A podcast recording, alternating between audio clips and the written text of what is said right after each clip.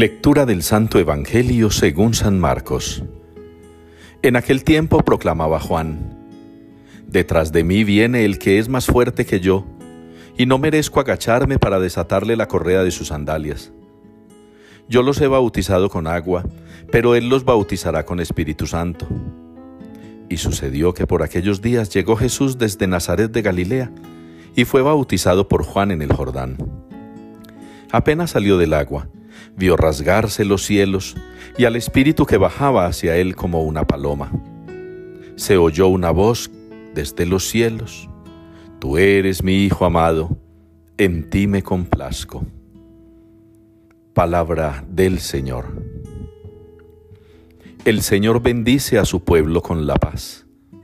Es la respuesta que nos une hoy en la liturgia al Salmo 28. El Señor bendice a su pueblo con la paz.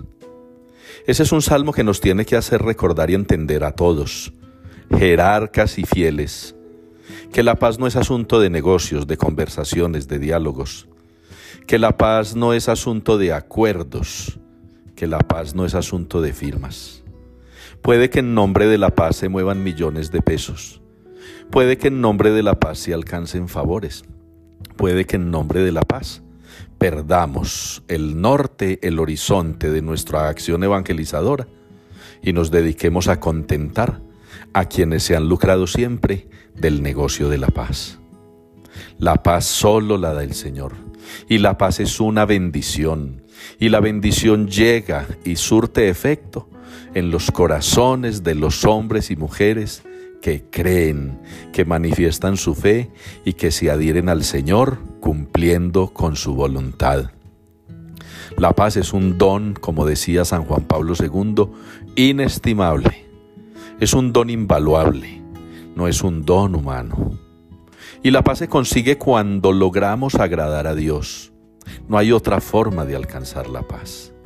Por eso una iglesia, desde los jerarcas hasta el último bautizado, que se dedica a darle gusto al mundo, que se dedica a hacer lo que la gente quiere.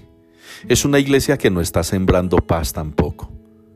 Si notamos las divisiones en nuestra iglesia, en la universal, en la diocesana o en la parroquial, incluso en la iglesia que en otro tiempo se llamó doméstica, como es la familia.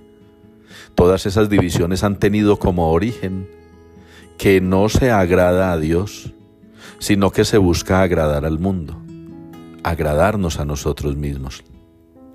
El Señor Jesús se presentó a Juan para ser bautizado. Y no porque necesitara perdón de los pecados. El bautismo de Juan no perdonaba pecados.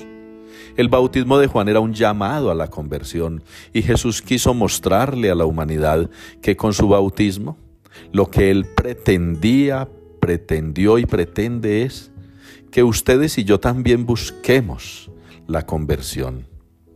Jesús quiso mostrar que el bautismo de Juan era para todos, porque para todos es importante el llamado a hacer la voluntad del Padre.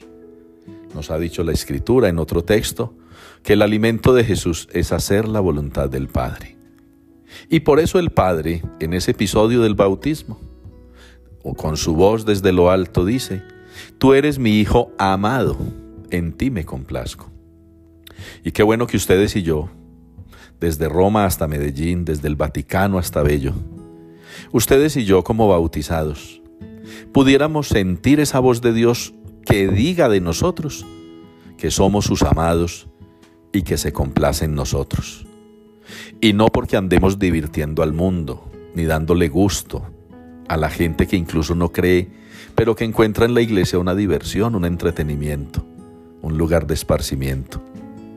Que ustedes y yo sintamos que somos los amados de Dios porque hacemos su voluntad y que sintamos que Dios se complace en nosotros porque trabajamos por nuestra salvación y la salvación de los que nos rodean.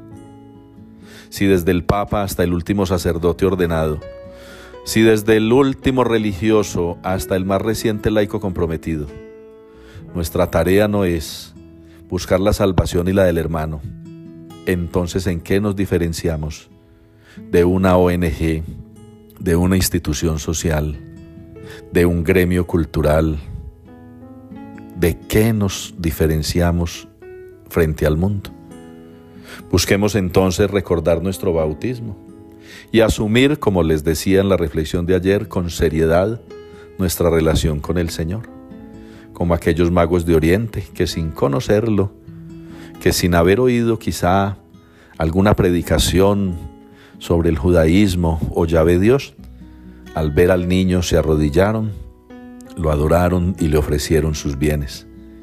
Ustedes y yo, en este tiempo que comienza ya mañana del tiempo ordinario, busquemos agradar al Señor haciendo lo que Él quiere, lo que a Él le gusta, lo que nos ha mandado a través de la Santa Madre Iglesia.